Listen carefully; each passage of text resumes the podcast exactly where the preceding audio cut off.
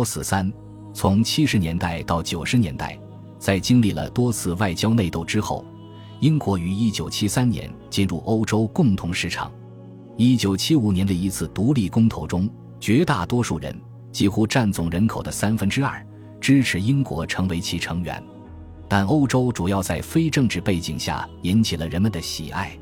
欧陆的一揽子度假计划，欧陆的汽车和食品的普及，以及欧洲足球比赛，并没有让英国人更热切地喜欢他们的欧洲邻居。一九七五年以后，英国人对共同市场继续怀着闷闷不乐的敌意。民意调查显示，英国人持续反对成为欧洲经济共同体成员。无论如何，这个庞大的组织主要由隐身的官僚组成，很少受到民主制约。总部远在布鲁塞尔和斯特拉斯堡，这样的机构很难在英国这样的独立国家赢得公众的喜爱。加入共同市场意味着更高的食品价格，以及海量黄油和葡萄酒等将涌入英国市场，因此不可避免地受到英国人的广泛谴责。自1846年废除谷物法以来，英国人一直享受着廉价食品政策。英国人既是似是而非的欧洲人。也是似是而非的大西洋主义者。另一方面，二十世纪八十年代后期有迹象表明，由于加入欧洲共同体带来了经济利益，英国人心甘情愿地成为其成员。反欧洲主义思潮也正在逐渐减弱。到一九八七年六月大选时，工党不再提议通过谈判退出欧洲经济共同体，特别是因为该组织现在包括法国。西班牙和希腊的社会主义政府。一九八六年，撒切尔夫人和法国总统密特朗签订协议，建设连接英法的、穿越英吉利海峡的高速铁路海底隧道。这条隧道于一九九四年开始运营，这显示英国的孤立主义至少有了部分让步。一九八六年，英国同意加入欧洲单一市场，这是一个重大变化。最后。经过内阁的多次内部争论，撒切尔夫人于1990年10月被迫加入欧洲汇率机制。然而，对于与欧洲的经济和政治关系，在保守党和政府的几个层面仍然存在严重分歧。在迫使执政11年的撒切尔夫人于1990年11月辞去首相职务这件事上，这一分歧是主因。英联邦的民族情绪仍然保留了一些影响力。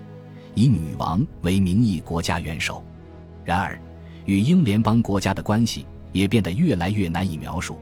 无论是涉及进入英国城市的黑人移民，还是关于如何应对南非种族隔离，与英联邦国家的这层关系都可能产生摩擦，而不是善意。与此同时，一九八九年，英国与中国达成协议，在八年后将香港归还中国，再次表明。英国的世界角色正在不可逆转的削弱，帝国格局迅速衰退的进程仍在继续，但是几乎没有引起公众的不满。经济和军事上的疲软，决定了英国采取的是有控制的紧缩政策。最艰难的遗留问题是南罗德西亚这片与南非毗邻的土地，推行着种族隔离系统，存在种族大屠杀的危险。撒切尔夫人保守党政府的政策出现了一百八十度大转变，于一九七九年十二月授予罗德西亚完全自治权，无视白人定居者的抗议，议会和公众欢呼喝彩这次帝国的撤退，吉卜林和塞西尔罗兹的帝国主义精神终于被驱除了，帝国的观念似乎已经不太可能进一步扰乱英国人的心理。然后出乎意料的是。一九八二年三月下旬，阿根廷人出兵占领福克兰群岛荒芜的前哨基地，英国政府在公众强烈呼声之下做出积极响应。两艘仅存的航空母舰和数十艘其他战舰、多架战斗机和一万名士兵组成一支特遣部队，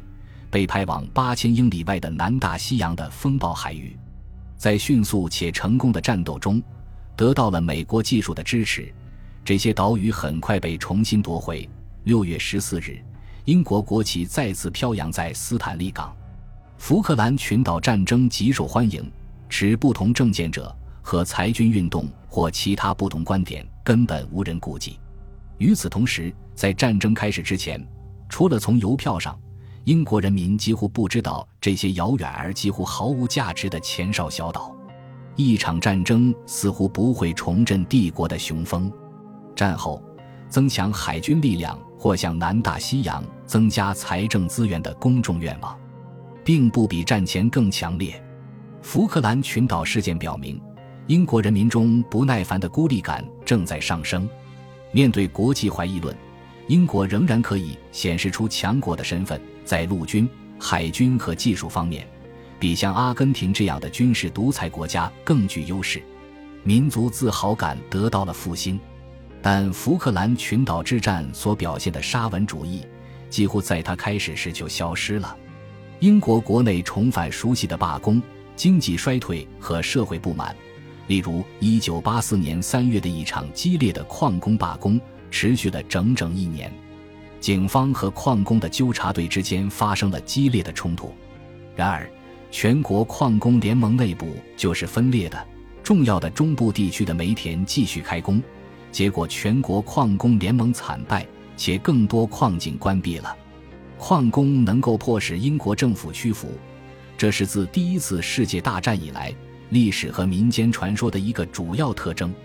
随着石油、天然气、电力和核能的大力发展，煤炭对英国的能源供应不那么重要了。矿工的力量也没有那么明显了。然而，在矿工罢工之后，白领和公共服务人员组织了一系列罢工，特别是教师引发的长期纠纷，导致1985至1987年英格兰和威尔士的教学秩序遭受严重破坏。撒切尔夫人领导下的保守党政府使80年代初期的问题更加严重，这似乎是英国在20世纪最右倾的一届政府。与此同时，工党政治家托尼·本恩领导着一场极左的、迈向原教旨社会主义的基层运动，共识似乎已经荡然无存。评论人员引用了叶芝的话说：“最好的缺乏一切信念，而最糟糕的充满激情。”工党中持不同政见的右翼成员组成了一个新政党，有些人从中找到了慰藉，这就是社会民主党，奉行凯恩斯式的经济中间路线。提倡收入政策、欧洲主义和核威慑。值得注意的是，尽管对经济抱有很多宿命论，1983年6月的大选中，撒切尔夫人和保守党大胜，获得397个席位，而工党明显下降至209个，自由党17个，社会民主党只有6个席位。人们再次担心温和的中间意见在大漩涡中会被一扫而空。但是，其他更有希望的发展取代了这种担心。英国的经济变革有了回报，在某种程度上，他们是国民经济有力变革的结果。北海的石油使英国能够自给自足，因此在其能源供给上处于独特的优势地位。国际收支突然出现逆转，有了大量持续的盈余，这也意味着制造业在英国经济中的主导地位将不那么重要了。当然，石油、电子产品、航空航天、高架桥、高速列车、海峡隧道和计算机芯片方面的技术奇迹表明，本土的创新潜力和科学创造力并没有枯竭。在八十年代中期，也有不少迹象表明，这些发展创造了新的繁荣，至少在英格兰南部、部分中部地区和东盎格利亚。东盎格利亚的增长尤为明显。像斯温顿和贝辛斯托克这样的小镇呈突飞猛进之势。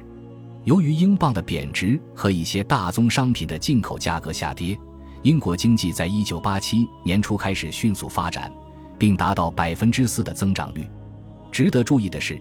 这一轮增长主要依靠金融服务、信贷、投资和消费热潮，而不是英国制造业的传统优势。制造业继续呈现远低于1970年以前的生产水平。自从工业化以来，在历史变革中，经济的基本特点就是动荡。一个值得注意的事件是1986年10月27日发生在伦敦金融城的所谓大爆炸，为交易商提供的一个几乎看不见的、高度复杂的计算机网络，取代了股票经纪人在证券交易所大楼里成群乱转的古老景象。这反映了资本市场的新国际主义。资本市场也有助于修复伦敦东区。数十年来，这一区域一直被忽视。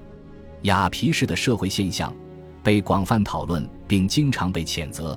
他们大多是从事股票经济、投资或商业银行业务的高收入青年。对于许多英国公民来说，在七十年代和八十年代初的危机之后，生活突然变得更加舒适，住房持有率继续提高。到一九八七年底。三分之二的人口拥有自己的住房，持有股份也变得更加普遍。政府将国有企业私有化的政策，有助于实现这一目标，如电信系统、英国天然气公司、不列颠石油公司和机场。相反，工会在公众中的受尊重程度在下降，甚至工会成员也从1980年的一千三百万人左右下降到1987年的九百万人。恭喜你又听完三集，